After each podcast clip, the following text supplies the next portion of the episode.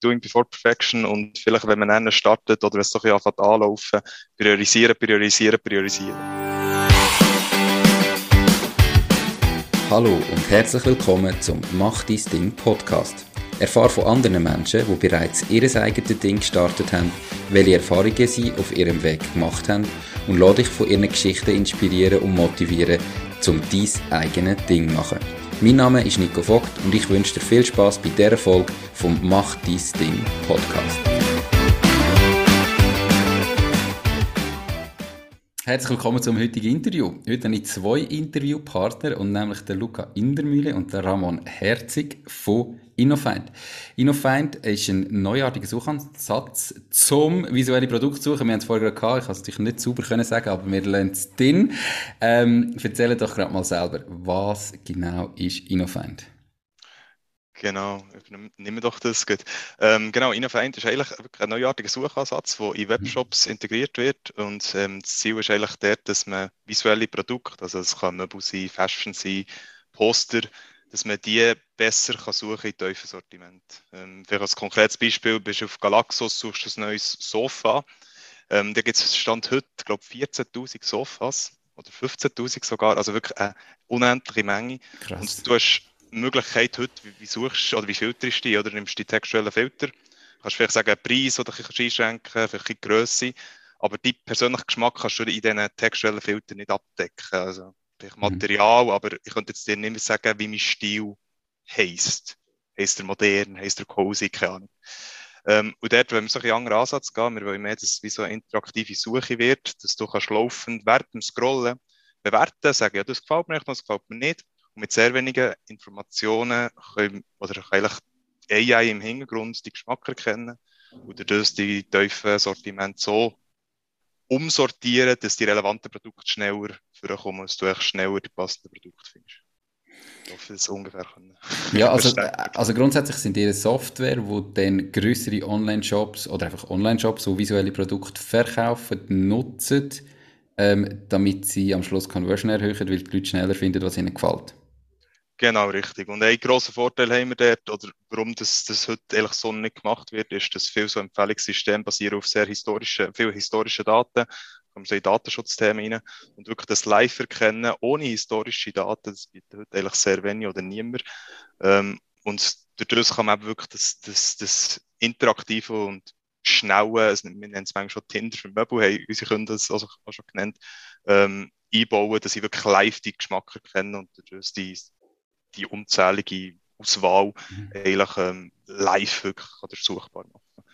Also das heißt, ich komme jetzt auf eine Seite, ich suche nach einem Sofa und dann jetzt da 30 Anzeigen, wenn ich so durchscrolle und ich tue einfach sagen, das gefällt mir, gefällt mir nicht, gefällt mir nicht und nachher, wenn ich das fünfmal angetippt habe, wisst ihr schon quasi, ah, in dem Fall ist das dein Style, dann zeigen wir ihm jetzt nur noch die, die ihm jemand gefallen und je mehr, dass ich das eingegeben habe, habe ich am Schluss äh, einfach die besten Vorschläge.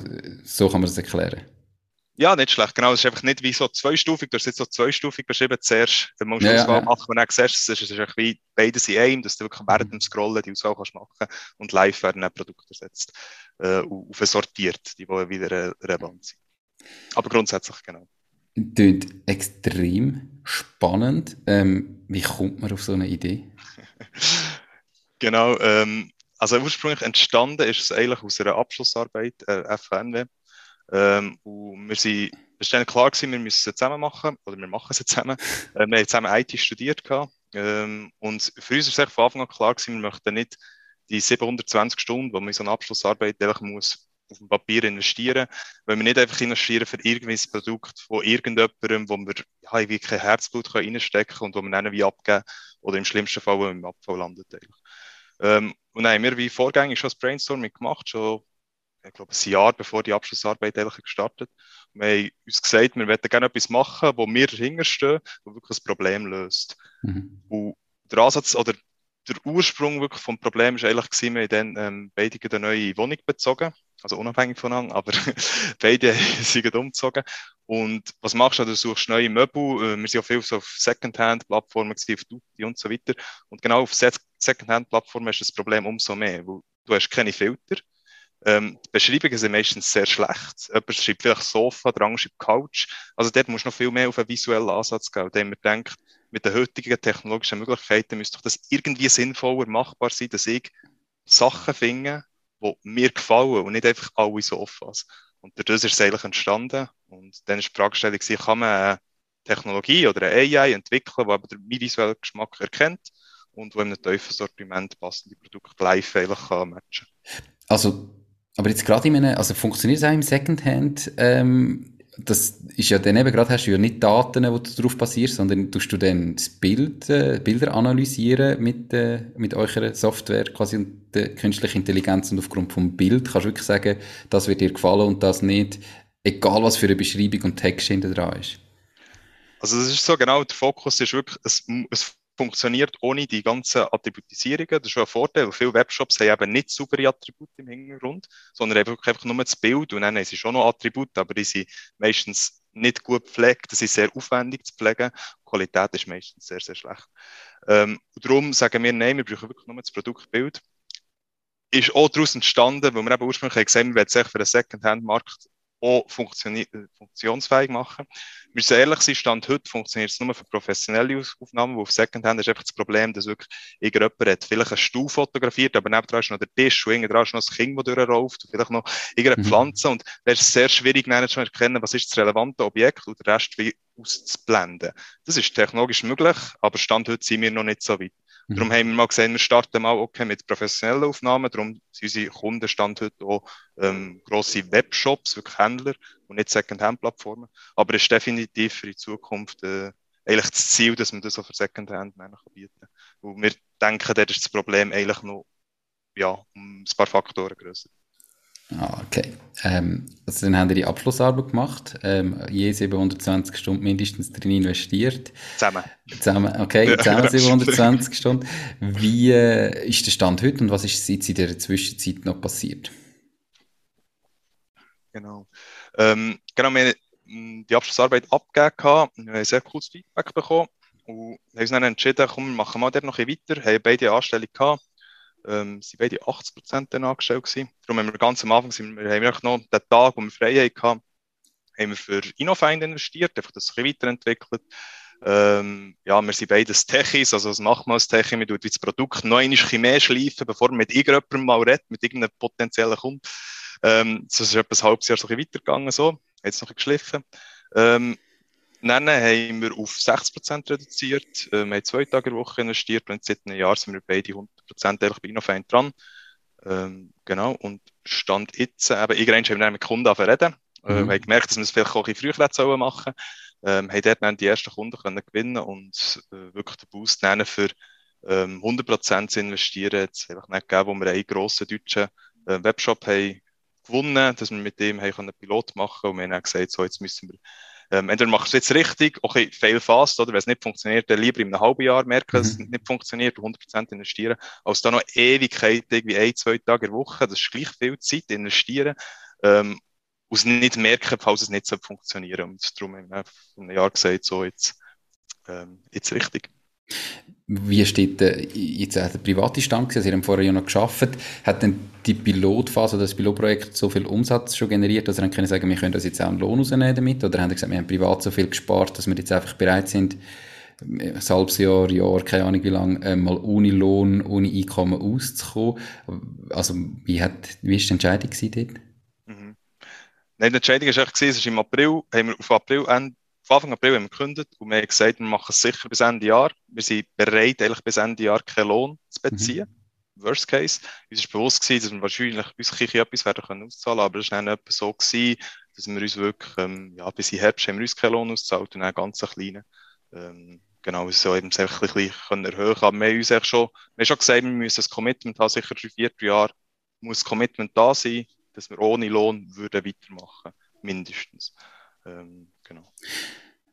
Für mich tönt es jetzt von der Idee her eigentlich nach einem typischen Startup-Case, wo Investoren sucht, wo schnell wachsen will, wo vielleicht auch extrem schnell muss wachsen, weil ich weiß nicht, wie die Konkurrenzsituation ist, da können wir vielleicht nachher noch drauf sprechen, aber wo irgendwie da jetzt den Markt muss erobern und internationalisieren und groß werden. Ähm, warum gehen ihr nicht den Weg? Ja, ähm, wir haben mal angeschaut, ähm, also wir sind sogar relativ weit eigentlich schon in den Storen weg gewesen. Ähm, dazu mal ist unser Fokus auch gewesen, dass wir haben, wir jetzt die AI und wir wollen die eigentlich überall im Webshop einsetzen. Wirklich im ganzen, gesamten Breite vom Webshop. Und wir haben wie so ein, ein kleines abgeschlossenes Produkt gehabt, eben das Tinder für Möbel, wenn man so will. Ähm, und ähm, es hat sich dann gezeigt, dass wirklich für das, das über den gesamten Webshop würdest können einsetzen, braucht es doch noch ziemlich viele Investitionen. Und unser Herzblut hat dann auch gesagt, solange wir können den Bootstrap weggehen mit dem abgeschlossenen Produkt, wenn wir jetzt zuerst mal versuchen, das abgeschlossene Produkt wirklich an den Markt zu bringen, wirklich zu validieren, dass wir wirklich da mal eine Aussage haben, und das funktioniert mit Bootstrap, und dort haben wir Umsatz, Umsatz können erzielen Und erst wenn wir das haben, haben wir in einen Store-Case gehen. Das ist eine persönliche Entscheidung. Ich würde sagen, wir können auch, hätten auch früher können den Store weggehen Aber für uns haben wir gesagt, nein, wir möchten jetzt zuerst mal das, das mhm. abgeschlossene Tool ähm, weitertreiben, ähm, bevor wir vielleicht wieder zurück würden gehen, genau, zu einem, zu einem Weg. Ich meine, der läuft, läuft nicht davon, aber wenn man einmal macht, wenn man einmal einschlägt, dann ist klar, dass man den Weg weitermacht, aber davon laufen tut er einem nicht so schnell. Logisch, Marktsituation, wie du hast angesprochen, die muss man logisch wie so im, im Hinterkopf haben, das ist klar. Und wie sieht die Marktsituation aus? Also weißt, gibt es da äh, Mitbewerber oder, oder haben da im Moment wirklich etwas Einzigartiges? Ich, ich kann es überhaupt nicht einschätzen. Ja, äh, im, man muss klar sein, wenn einzigartig, einzigartig ist man nie, also im Sinn von nicht kopierbar und es gibt noch nichts. Ähm, aber wir sind halt in einer, in einer gewissen Nische, wo unsere Kunden sind wirklich halt äh, Webshops so etwas Visuelles verkaufen. Da sind wir schon bei Fashion, Möbel, Poster. Ein gibt es ja macht jetzt keinen Sinn. Hunderte. Genau. Plus, sie müssen ein tiefes Sortiment haben. Dort sind wir, ist es dann schon wieder ein bisschen kleiner. Ähm, okay. Also, das, das, ist nicht riesig. Ähm, und es ist natürlich spannender für viele Webshops, wenn du User-Daten verwendest. Ähm, also nicht, nicht mit anonymen User schaffst, sondern mit User-Daten. Und dort hast du mehr Daten ähm, das heisst, du kannst tendenziell vielleicht noch bessere Empfehlungen machen, aber in Zukunft weißt du nicht, wie viel von diesen Daten du noch wirst dürfen sammeln. Die SGVO, wo in Europa, in Europa ein sehr grosses Thema ist. Und jetzt sagen wir, nein, wir verwenden die Daten nicht und darum sind wir auch noch mehr kleine Nischen, weil unsere Kunden sind nur die, die schon heute sagen, ja, nein, das ist ein relevantes Thema, ich will die User-Daten schon jetzt nicht, dass ich auch in Zukunft sicher bin. Ähm, von dem her, gibt es den Ansatz, wie wir ihn haben, nicht, heute, Stand heute nicht. Ähm, mhm. Aber man muss ehrlich sein, ich meine, kopierbar ist eigentlich die Software irgendwo durch alles. Also, es wäre ja. anmassend zu sagen, dass wir die einzigen Leute auf der Welt sind, die auf, auf die Idee sind und das so können umsetzen Aber einfach kopierbar ist es definitiv nicht. Und, und das machen wir als Software as a Service, also dass die monatlich zahlen oder pro Transaktion oder wie, wie wird das abgerechnet? Monat. monatlich. Das ist das Lizenzmodell. Und wie, wie gross ist denn jetzt der Markt in dieser Nische, den ihr im Moment habt, eben das, wo ihr jetzt mal bootstrappen und ohne Investorengeld wollt, wollt schaffen weißt eben, wie viele Shops habt ihr da auf eurer potenziellen Kundenliste und könnt ihr das schlussendlich als Software auch problemlos internationalisieren, weil sie gar nicht, weil sie ja bildtrieben und nicht sprachtrieben ist, ähm, oder ist das nur der deutsche Markt, den ihr mal angehen wollt? Nein, wir sind mal gestartet im deutschen Markt. Ja, wegen der Sprache, ich meine, ist einfacher. Ähm, aber es ist so, dass also jetzt sind wir langsam in Kontakt mit äh, unterschiedlichen Webshops ganz Europa. Und das ist der grosse Vorteil am SaaS-Modell, also Software as a Service, dass man es eben sehr einfach kann internationalisieren. Weil grundsätzlich, wenn man mal den Kunden hat, spielt es für uns keine Rolle, ob der zu Amerika hockt, zu China hockt oder zu Europa. Es ist wie, Im Sales-Prozess ist es ein anders, oder mit der Kultur und so, da ist es eine Herausforderung. Aber nein, im Betrieb ist, ist das der grosse Vorteil und glaube glaub, der grosse Skalierungseffekt, den man ähm, mit einem SaaS-Produkt halt hat. Und eben, wie groß ist der Markt? Ähm, genau, puh, ist schwierig zu sagen. Also jetzt Europa ähm, nein, Dachraum haben wir etwa 350, gibt es wirklich relevante, ähm, wo Möbel, äh, wo ein tiefes Sortiment hat, da wir halt eben sehr spezifische Anforderungen haben, visuelle Produkte, tiefes Sortiment, mhm. gewisse Tiefe und gewisse Anzahl, ähm, Anzahl Visitors, ähm, ist es schwierig, genaue Daten halt international zu finden. Ähm, aber ja, wenn wir so ein abrechnen, sind wir vielleicht Europa weit, ich glaube, etwa 5000, gell, Ramon, habe ich so ungefähr so im Kopf.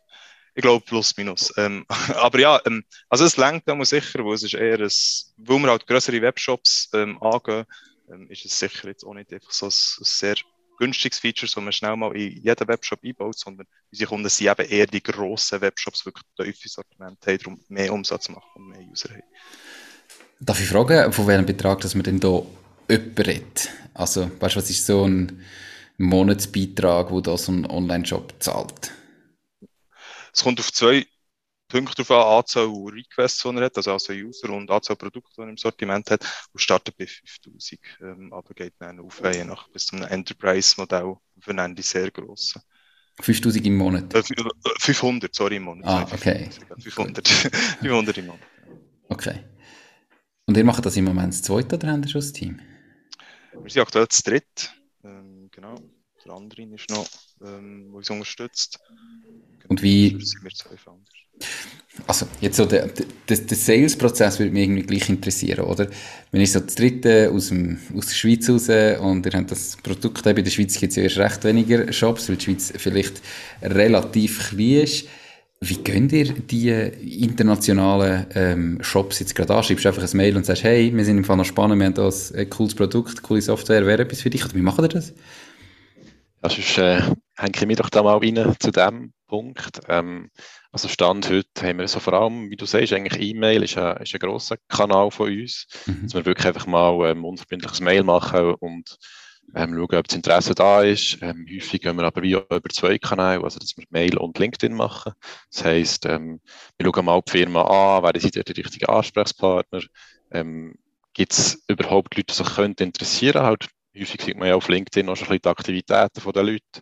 Mhm. Merkt man so ein bisschen, okay, sind die offen für, für Neues und ähm, so versuchen wir ziemlich gut eigentlich eine Person anzufinden, die passt ähm, zu unserem Produkt, was sich könnte interessieren und ja, wie es halt nachher ist, so im, im Cold-Emailing, es braucht relativ viel Masse, bis man Antworten bekommt, das ist halt eigentlich leider so. Ähm, darum ist dort schon auch im Moment relativ viel Zeit, die reinfließt, dass wir, dass wir halt ähm, in die Kontakt kommen.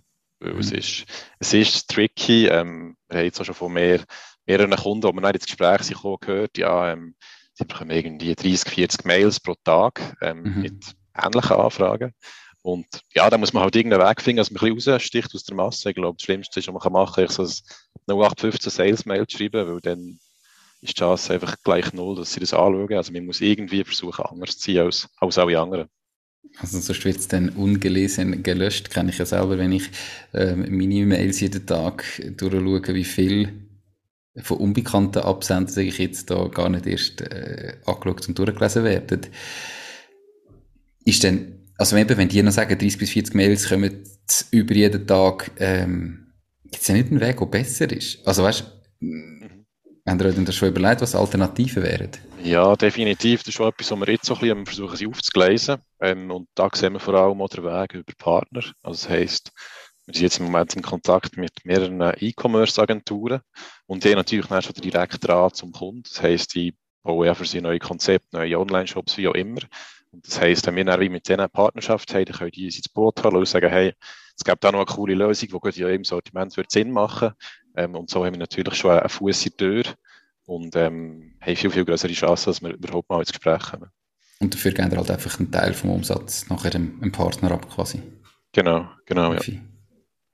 Mega spannend. Wie, wie viele Kunden haben ihr denn heute? Und könnt ihr sagen, was ihr jetzt, nachdem ihr äh, ein gutes Jahr jetzt Vollzeit macht, ähm, vielleicht Umsatz gemacht habt oder Umsatz macht monatlich im Moment?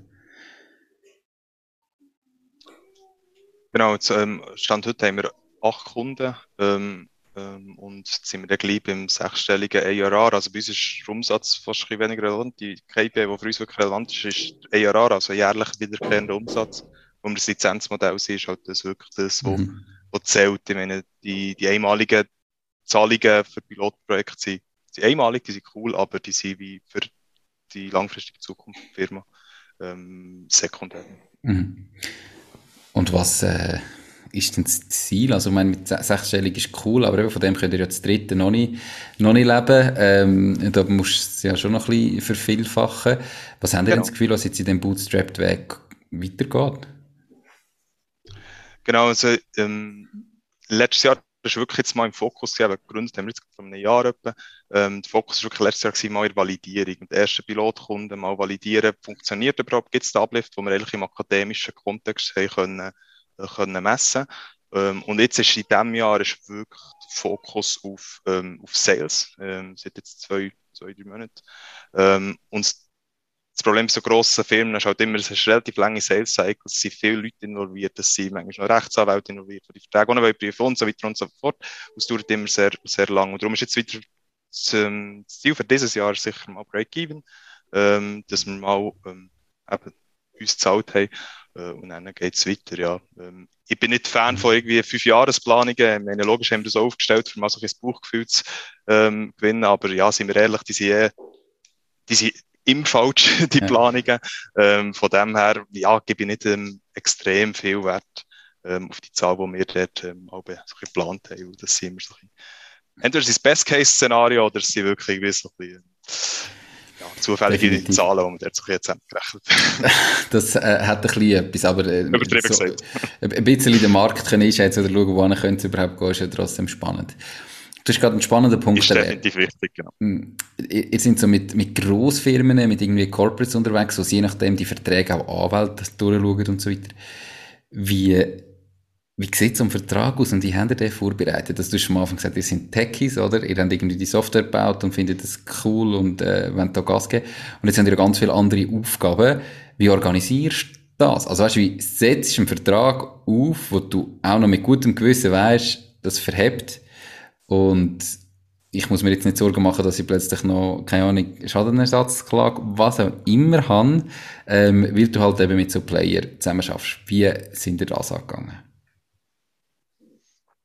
Ja, für uns war von Anfang an klar gewesen, dass wir den Vertrag nicht werden selber schreiben. Ähm, das wäre unmöglich, den mit unserem Wissensstand irgendwie können, sattelfest herzubringen. Darum haben wir ein bisschen umgeschaut, ja, was gibt es für Möglichkeiten, so einen Vertrag zu beziehen. Und ähm, da gibt es in der Schweiz Swiss ICT, wo so Standardverträge bieten und zum Glück eben auch genau für, für SaaS-Lösungen, wie es wir sind. Mhm. Ähm, und der Vertrag ist ziemlich umfangreich ähm, und das auch relativ ähm, gut abdeckt, sage ich mal. Also das heisst, man hat fast für alle Eventualitäten hat man einen Case drin und wir fahren bis jetzt echt sehr gut mit dem. Also, dass wir echt den Vertrag wie als Basis nehmen bei all unseren Kunden. Ähm, und häufig ist es dann halt so, dass sie sagen, okay, die Klausel, die passt jetzt für uns so nicht eins zu eins. Da gibt es halt noch kleine Anpassungen, die dann wie in einem Zusatzvertrag geregelt werden. Aber da hat man wie schon eine Basis und muss nicht immer von neu, äh, neu anfangen bei jedem Kunden. Okay, und Swiss ICT, ist das ein Verband oder ist das eine Firma, ein Anwalt? Wie? Ähm, soweit ich weiß, ist es ein Verband. Äh, Luca, korrigiere mich, wenn ich falsch bin, oder? Nein, ich hätte es so gesagt. Das ist ein ICT-Verband von Schweiz. Okay. Spannend. Du hast vorher gesagt, vielleicht gibt es irgendwie jetzt, jetzt in dem kleinen Sortiment ähm, oder in dem aktuellen sind wir ähm, bootstrapped unterwegs und das selber finanzieren und selber gross machen. Was bräuchte es denn, um den grossen Teil, also um den grossen Shop aufmachen? Was bräuchte es denn da noch für Investitionen, ähm, die so gross sind? ich, ich habe mir jetzt, äh, weißt, ich, absolut kein Techie, keine Ahnung, was das Ding ist. Ich habe das Gefühl, wenn doch die Software steht und bei den Möbeln funktioniert, funktioniert es auch bei T-Shirts, aber warum bin ich falsch? Ist nicht komplett falsch. Also bei T-Shirt würde es grundsätzlich auch funktionieren. Ähm, es ist aber mehr, dass wir ja wie jetzt haben wir so die Tinder-Lösung, die sehr auf explizite User-Interaktionen funktioniert. Das heißt, der User sagt eben genau, mir gefällt jetzt das und das gefällt mir weniger. Ähm, das heißt, im Online-Shop ist das immer ein separates Tool. Also das heißt, der User sieht irgendwo im Shop, hey, wir haben also eine neue Stöberlösung, probiert doch die mal aus und springt dann eigentlich ab in das Tool. Mhm. Und das funktioniert sehr gut. Aber für den Absprung hat man auch natürlich nicht jeder User im Shop, der das Tool braucht, sondern hat vielleicht irgendwie 10% beispielsweise. Ähm, und viel cooler wäre natürlich, wenn die Lösung wie im Hintergrund würde sein und versuchen eigentlich das Verhalten vom, vom User im Online-Shop zu analysieren. Also das heisst, ähm, wie interagiert er mit dem Shop, wie lange schaut er vielleicht eine Produktkachel an, all die, die feinen Interaktionen, die eigentlich auch etwas aussagen über seinen persönlichen Geschmack und dann mit diesen Informationen die gleiche Personalisierung versucht zu erreichen. Und das ist Stand heute mit der Technologie, die wir haben, noch nicht möglich. Das wäre auch wieder eine, eine größere Forschungsarbeit, sage ich mal, wo wir da müssten ähm, investieren. Und ist auch etwas, was wir jetzt am Überlegen sind. Also wir haben konkret, ich weiß nicht, ob du InnoSwiss kennst, mhm. dort ähm, kann man also Forschungsprojekte mitfinanzieren. Das ist etwas, was wir jetzt versuchen aufzugleisen mit äh, unserer Fachhochschule, die wir eben studiert haben, mit der FHNW zusammen. Dass wir ein gemeinsames Forschungsprojekt machen, für genau echt das Projekt ähm, zu lancieren und echt das Produkt so aufzubauen. Die Podcast-Episode wird gesponsert von Nose, knows.com, der Schweizer Marktplatz für jeden Auftrag. Du findest auf nose.com einfach, sicher und zu einem fairen Preis für jede Aufgabe Menschen, die dich im privaten oder beruflichen Alltag unterstützen können. Genauso kannst du auf Nose Jobs erledigen und dein eigenes Einkommen erhöhen. Nose schenkt dir übrigens 30 Franken für deinen ersten Auftrag. Aber gibt es denn dort nicht, nicht nochmal ganz andere Konkurrenz? Also, ich habe jetzt einfach das Gefühl, dass doch zum Beispiel Google oder so, die machen doch das ständig. Ähm, sie probieren das, das live ähm, interagieren, zu messen und, und zu machen, oder nicht? Das ist ja so. Also, die Konkurrenzsituation ist der sicher grösser. Ähm, mhm. aber der Vorteil ist schon, dass man, ähm, also man hat, wie schon gesagt, mit welcher Fuß in die Tür mit der Lösung, die wir jetzt haben. Also das heisst, wir haben zum Beispiel eben das, das Stöber-Tool und häufig sind auch die Reaktionen schon von unseren Kunden, hey, ist mega cool, aber es wäre doch auch cool, wenn wir das wie könnte grundsätzlich einsetzen. Also das heisst, mhm. sie, sie kommen eigentlich von sich aus auf die Diskussion häufig, hey, können wir das nicht noch anders einsetzen? Und das heisst, wenn wir mit dem Ansatz zuerst kommen, das ist ein separates Tool, sie können das testen, dann haben wir schon das Gefühl, dass wir so Chancen haben, ähm, mehr oder weniger als Upselling zu machen bei unseren, bei unseren bestehenden Kunden.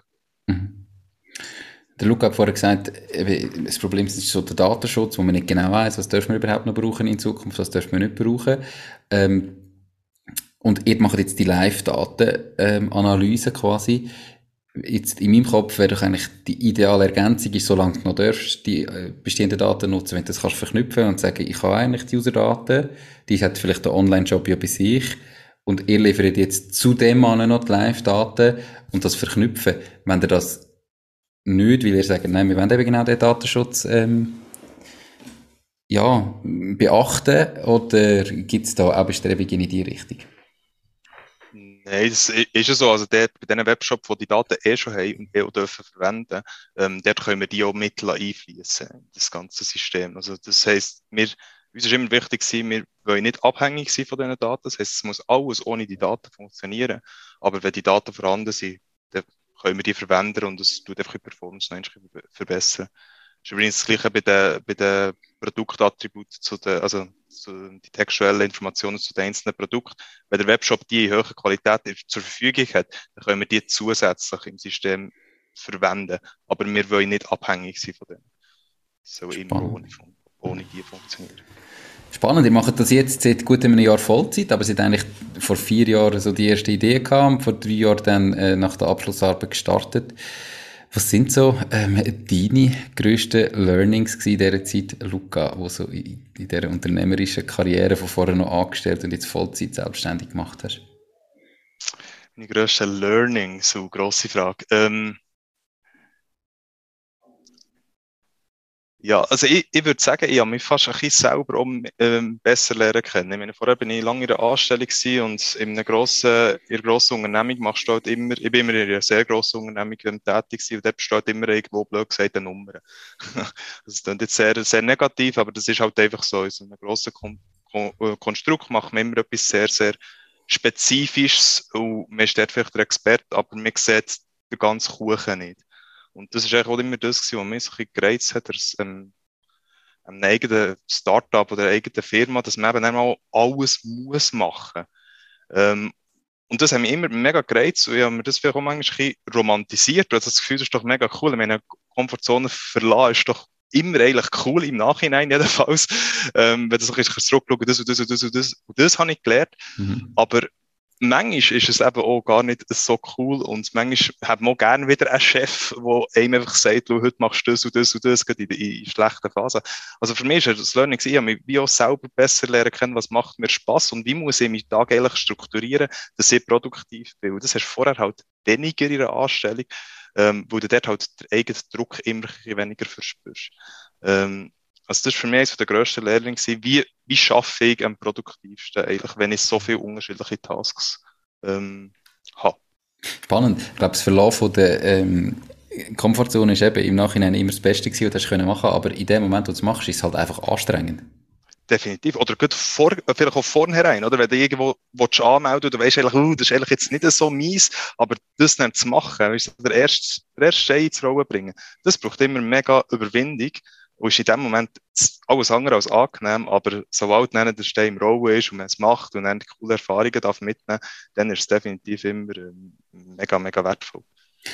Hast du das Gefühl, das wird besser, also besser, einfacher, je öfter dass du das gemacht hast? Also, dass das anrollen und das trotzdem machen, obwohl es jetzt sich schwierig anfühlt, dass das so ein bisschen auch gewonnen wird, oder ist es jedes Mal gleich schwierig? Ich denke, der Moment ist immer etwa gleich schwierig, aber man ist sich bewusster, was es einem eigentlich nennen, ähm, langfristig zurückgibt. Mhm. Ich glaube, es ist mehr das, man kann sich besser motivieren, sagen, nein, wenn ich da in drei Monaten zurückschaue, weiss ich haargenau, das ist äh, der richtige Entscheid gewesen. Aber der Moment ist immer noch ist immer noch schwierig. Ich meine, mhm. schlussendlich ist die Komfortzone verlassen. Vielleicht tun wir die Komfortzone auch ein bisschen erweitern, aber irgendwo kann man sie immer noch ein bisschen verlassen. Ja. Ähm, der Moment ist immer schwierig. Okay, also äh, das größte Learning in dem Sinne ist, dass du dich selber besser kennengelernt hast. Aber jetzt etwas, wo ich sage jetzt auf unternehmerischer Seite, etwas, wo vielleicht froh gewesen wärst, wenn du es vor drei Jahren gewusst hast, wo jetzt, wenn jemand zulässt, wo jetzt gerade startet, äh, würde weiterhelfen. Was ist so das Größte ja. gewesen? Ja, für mich ist es vielleicht ähm, einfach, mal, einfach mal machen. Ich bin ja so ein der, der, der verkopft, sage ich mal. ich tue sehr gerne Sachen verdenken, ähm, auch ein zu fest analysieren. Meine, das ist vielleicht auch der Background als, eben als Techie, als Informatiker, musst so, musst eigentlich so, so denken. Ähm, aber manchmal einfach mal etwas machen, doing before perfection. Einfach mal etwas versuchen und nennen auch konsequent sein und sagen, es hat irgendwie nicht funktioniert. Aber wieder der erste Schritt, sind vielleicht wieder ein ähnlicher wie vorher, aber wieder der erste Schritt einfach früher zu machen. Ich glaube, das hätte ich gerne schon vor drei, vier Jahren gewusst, weil auch in der Corporate-Welt hat man das sehr oft wahrscheinlich in Zeit erspart, dass man einfach mal Sachen ausprobiert und sehr viele neue Türen geöffnet, definitiv. Und ich glaube, das, ähm, das ist für mich ein grosses Learning. Gewesen. Einfach machen ist immer gut, darum heisst der Podcast «Mach dein Ding». Ramon, genau. ich stelle dir die gleiche Frage. Wahrscheinlich hast du dich schon ein bisschen darauf vorbereitet, dass ich dir die jetzt dann auch noch gerade stelle. Was ist für dich das größte Learning gewesen? Ähm, also eins ist sicher so ein bisschen Bewusstsein, was alle die Rollen in ihrer Unternehmung überhaupt machen. Also das heisst, vorher, oder ja, bevor wir das Ganze gestartet haben, habe ich als Softwareentwickler in einer, in einer Agentur echt gearbeitet. Ähm, und dort ist es schon manchmal so gewesen, dass wie so ein Unverständnis da ist. Eigentlich sagen wir jetzt mal beispielsweise von Seiten der Entwickler vielleicht zu, zu den Projektleitern beispielsweise so, ja, was machen die überhaupt? Ein bisschen überspitzt gesagt. Also, dass man wie echt das, das Unverständnis so ein bisschen hat ähm, und das Gefühl hat, ja, eigentlich braucht es das vielleicht gar nicht. Aber ja, es braucht es eben doch und es ist ein enormer Aufwand ähm, eben sei es Projektleitung oder sei es der Verkauf, sei es Marketingthemen. Es ist echt unglaublich, was alles zusammenkommt, was, was so braucht für eine Unternehmung und das habe ich schon ähm, extrem unterschätzt, was, was die einzelnen Rollen alles für, für Aufwand generieren. Okay, also einfach gesehen, warum dass es die alle gibt, wo man so das Gefühl hat, man ist doch der Einzige, der arbeitet in dem Unternehmen und der andere, was macht denn, was macht denn der, dass du das gemerkt hast, okay. Wie, teilen ihr das untereinander auf? Also ihr habt gemeinsam die Abschlussarbeit gemacht, dann habt ihr jetzt, äh, sind mit ihnen noch zusammen, jetzt noch einen, einen dritten im Boot, aber wie, wie gehen ihr mit Streit um? Oder mit so Situationen, wo ihr irgendwie vielleicht nicht ganz gleicher Meinung sind? Ähm, habt ihr da schon mal darüber geredet? Oder ist halt einfach, das passiert, wie es passiert? Oder wie macht ihr das? Also wirklich so richtig Streit hat es zum Glück bis jetzt nicht gegeben. Ähm, also es gibt sicher immer wieder mal, dass wir anderer Meinung sind. Mhm. Ähm, das, das ist, glaube ich, auch gut. Das ist auch wichtig, dass wir ähm, nicht immer alles gleich sehen. Wir haben mit diesen Diskussionen kommt man selber auch, auch weiter, habe ich das Gefühl. Ähm, man ist auch konfrontiert mit anderen Meinungen im Alltag. Ähm, und was ich aber auch sehr wichtig finde, ist, dass wir es einfach auch regelmäßig wie zurückspiegeln. Das heisst, wir versuchen uns gegenseitig auch, auch regelmäßig Feedback zu geben. Was ist gut gewesen in letzter Zeit? Was ist vielleicht, ähm, was hat man können besser machen, was man vielleicht besser können reagieren und das ist immer so ein, ein, guter Moment, wo man wie vielleicht, sie sich vielleicht schon gewisse Sachen abgestellt. Logisch ähm, nervt man sich manchmal, aber etwas ist vielleicht schon genervt und dann braucht es manchmal halt ganz wenig, dass es, dass es negativ überkommt. Und ich glaube, dort ist echt wichtig, dass man offen miteinander redet und, und die Punkte eben auch anspricht. Also, dass ihr auch ganz gezielt wirklich sagt, hey, komm, jetzt sagen wir zusammen, jetzt besprechen wir mal, was ist gut gewesen, was ist nicht so gut gewesen, damit wir in Zukunft beide wieder besser, das wieder besser machen können.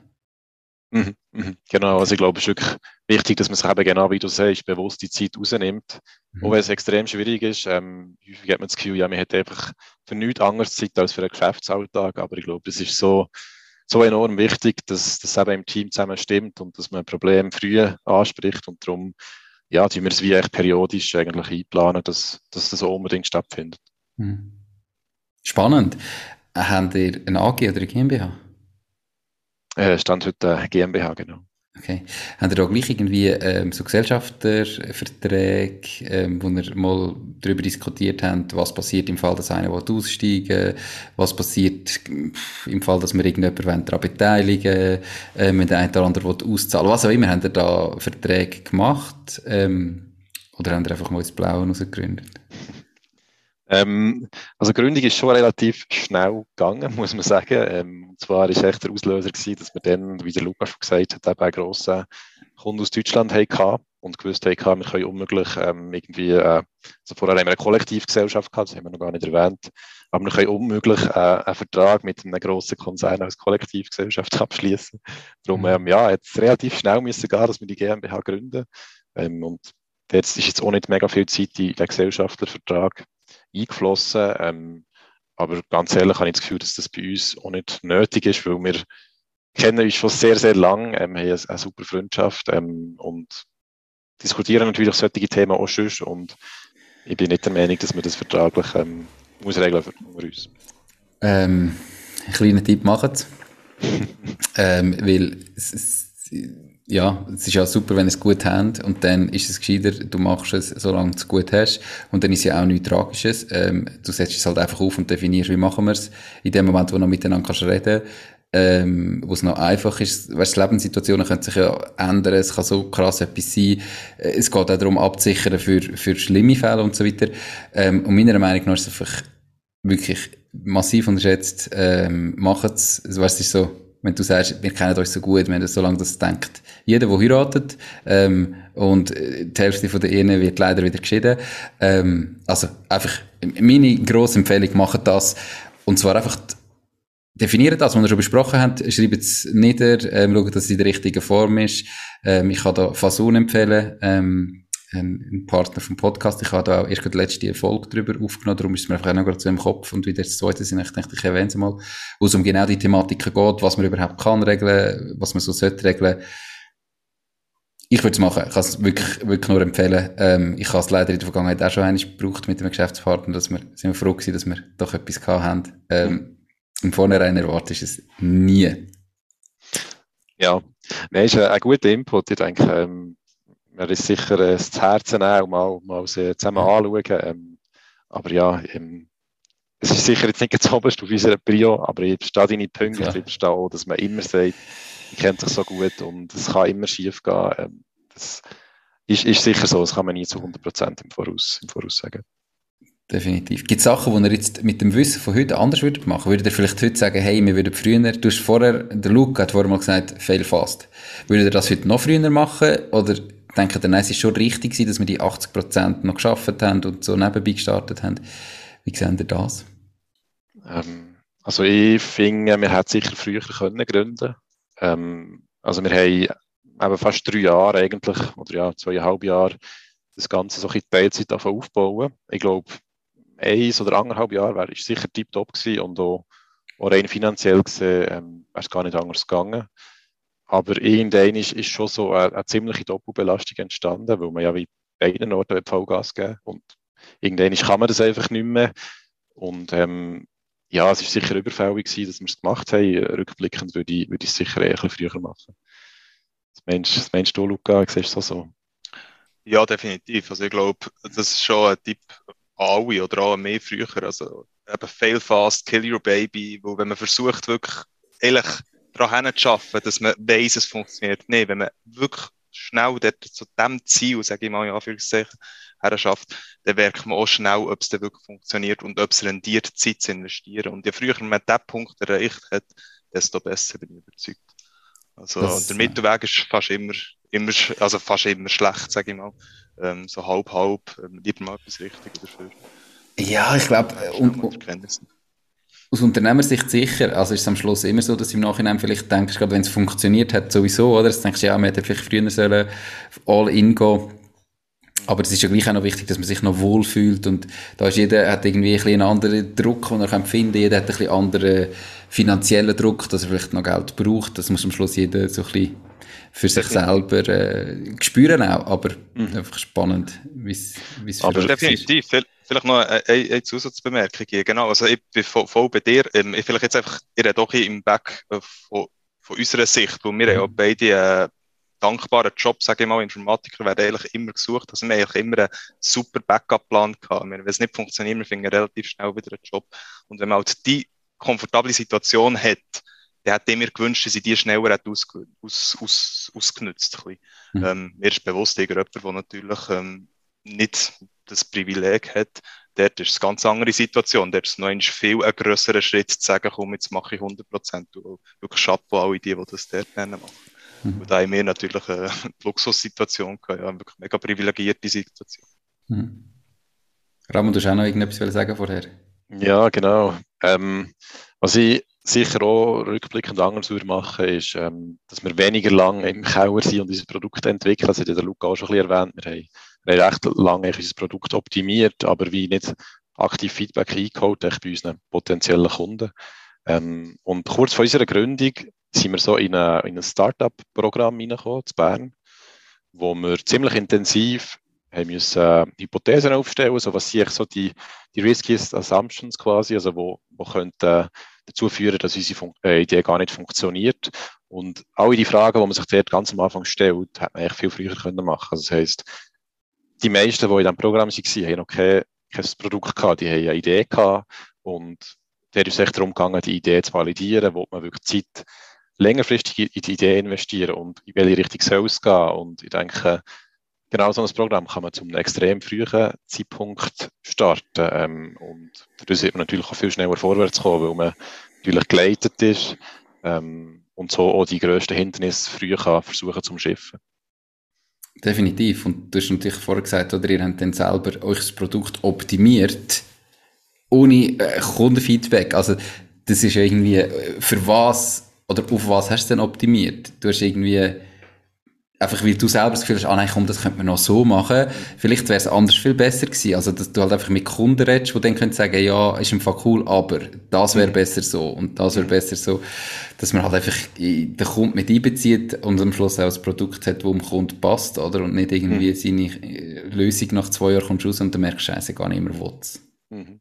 Nein, es ist wirklich genau so. Also, wir haben auch dem Startup-Programm haben wir eigentlich ein Interview geführt mit potenziellen Kunden, eben genau um den Pain rauszulösen und hören, ja, was, was weiss ich denn eigentlich genau? Was, was, was hilft ihnen, ihr Problem zu lösen? Und das wäre sicher ein besser Weg gewesen, das äh, deutlich früher zu machen. Spannend. Mega spannend. Ähm, wenn ihr jetzt gleich, du hast gesagt, man macht mal einen Fünfjahresplan, aber am Schluss kommt es trotzdem anders. Und trotzdem, wenn ihr jetzt mal einfach fünf Jahre könnt ihr in die Zukunft träumen, was wäre der Best Case? Wie soll sie fünf Jahre aussehen? Also meine Vision ist wirklich, dass man das Produkt so weit bringen, dass es für, für jegliche visuelle Kategorien funktioniert. Das heißt, Stand heute eben sind wir ja vor allem auf den hochprofessionellen Bildern, ähm, aber für mich wäre echt der Secondhand-Markt schon enorm spannend, einfach auch persönlich, weil ich finde, dass der auch in die Zukunft geht und dass man dort sehr, sehr spannende Lösungen könnte entwickeln und ja, das ist wirklich so meine, meine Vision, dass wir das irgendwann herbringen, dass das genauso gut im Secondhand-Bereich funktioniert, wie wir jetzt im Moment ähm, mit den ja, professionellen Bildern können, können arbeiten Luca, würdest du da anschließen? Da würde ich mich 100% anschließen. Vielleicht würde ich noch das, das ein inspirierendes Team drumherum ähm, anfügen. Ich finde, der Alltag ist schlussendlich mega wichtig und wer im Team ist, ist unglaublich wichtig und wer wirklich ein cooles Team hat, wo alle an einem Strang ziehen, alle Bock haben zu arbeiten jeden Tag, dann, äh, dann macht es Freude. Okay. Bevor wir äh, fertig sind, würde ich noch von jedem von euch noch so einen allerletzten Tipp äh, abfragen, wo ihr jetzt so Leute, die sich aktuell überlegen, ihr eigenes Ding zu starten, mit eurer dreijährigen Erfahrung würdet mit auf den Weg geben, so der eine Tipp, was es gibt. Ja, fast schon. Ähm, also Hey, die, äh, vor, dem Start an, ich habe ja vorhin schon gesagt, Doing Before Perfection und vielleicht, wenn man einen startet oder wenn es doch anfängt anlaufen, priorisieren, priorisieren, priorisieren. Also wirklich Tasks, es ist hart zu priorisieren, aber es ist so relevant, dass man schlussendlich nicht zehn Sachen macht, sondern mal ein paar wenige für die Richtung. Ähm, das ist sicher für mich auch noch das Learning gewesen, wo, wo wir nicht immer optimal haben gemacht und äh, also, uns viel Zeit erspart. Also, dass du einfach zu viele Ideen gehabt hast, was du jetzt machen und dass du wirklich musst sagen, was ist jetzt das Wichtigste, was ich muss und dort dran arbeiten und nicht sieben Sachen parallel. Also. Genau, genau, überall. Irgendwann fängt es so ein bisschen anlaufen, da kommen auch Anfragen rein oder man hat einfach so vier, vier Anfragen gleichzeitig am Laufen, ähm, dass man dort halt nicht priorisiert, wo alles kann man nicht machen. Irgendwann mhm. ist, äh, ist einfach der Tag der oder. Ähm, und dann macht man dann am Schluss wieder alles, aber nicht richtig und das funktioniert ähm, langfristig dann auch wieder nicht. Perfekt, super Tipp, ja. Ramon, von deiner Seite? Ähm, ich finde, dass man unbedingt muss äh, so das Ökosystem, das es in der Schweiz gibt, nutzen. Ähm, es gibt so, so viele hilfreiche Partner, ähm, wo, wo ihm helfen, eben genau irgendwie die Idee zu validieren oder zu schauen, welche Rechtsform ist die richtige. Es gibt enorm viele Hilfestellungen und häufig hat man dort auch den Austausch mit, mit anderen potenziellen Gründern und ich finde, es ist echt enorm wertvoll, dort auch über seine Idee zu reden. Ähm, dort würde ich, würde ich auch den Tipp geben, nicht irgendwie das Gefühl haben, dass jemand könnte Ideen stellen. Ich habe das Gefühl, das haben wir am Anfang sicher auch ein gehabt und haben viele andere Leute glaube auch.